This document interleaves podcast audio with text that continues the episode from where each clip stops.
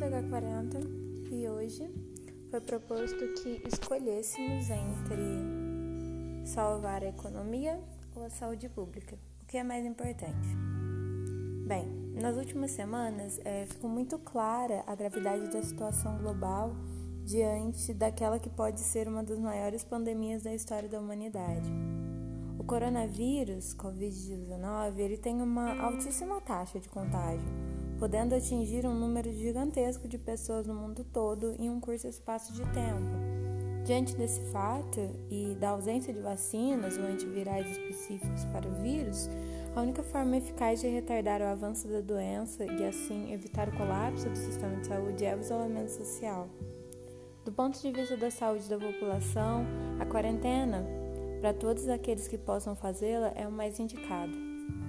Além disso, é necessário urgentemente elevar substancialmente os recursos do orçamento público para aumentar o número de leitos e garantir testes para o máximo número de pessoas possível.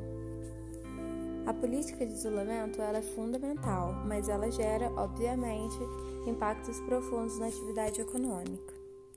Na medida em que um grande número de pessoas precisa ficar em suas casas, o movimento nas ruas, bares, restaurantes, shoppings, cinemas, teatros, lojas, entre outros, é repentinamente suspenso, o que, somado aos corretos decretos municipais e estaduais que estabelecem o fechamento de estabelecimentos que prestam serviços não essenciais, acaba por reduzir abruptamente o faturamento das empresas.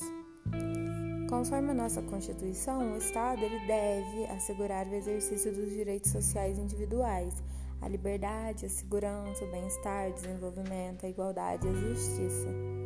Se os nossos governantes eles prezassem pela Constituição, o país deveria ter uma economia sólida, uma política fiscal justa e, com isso, o Estado teria os recursos para ampliar as políticas de saúde quando necessário, teria condições de auxiliar os cidadãos para manter um isolamento social eficiente.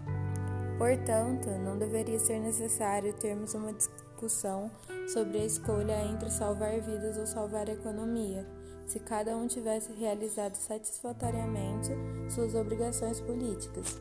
Neste momento, a escolha com toda certeza seria pela vida. Bem, resumindo, quando você pede para é, escolher entre a economia ou a saúde pública, você tem que olhar bastante pela situação em que está, foi tomada essa escolha, entendeu? Porque tem situações que a economia é muito mais importante, mas numa situação pandêmica como estamos vivendo atualmente, a saúde é o necessário.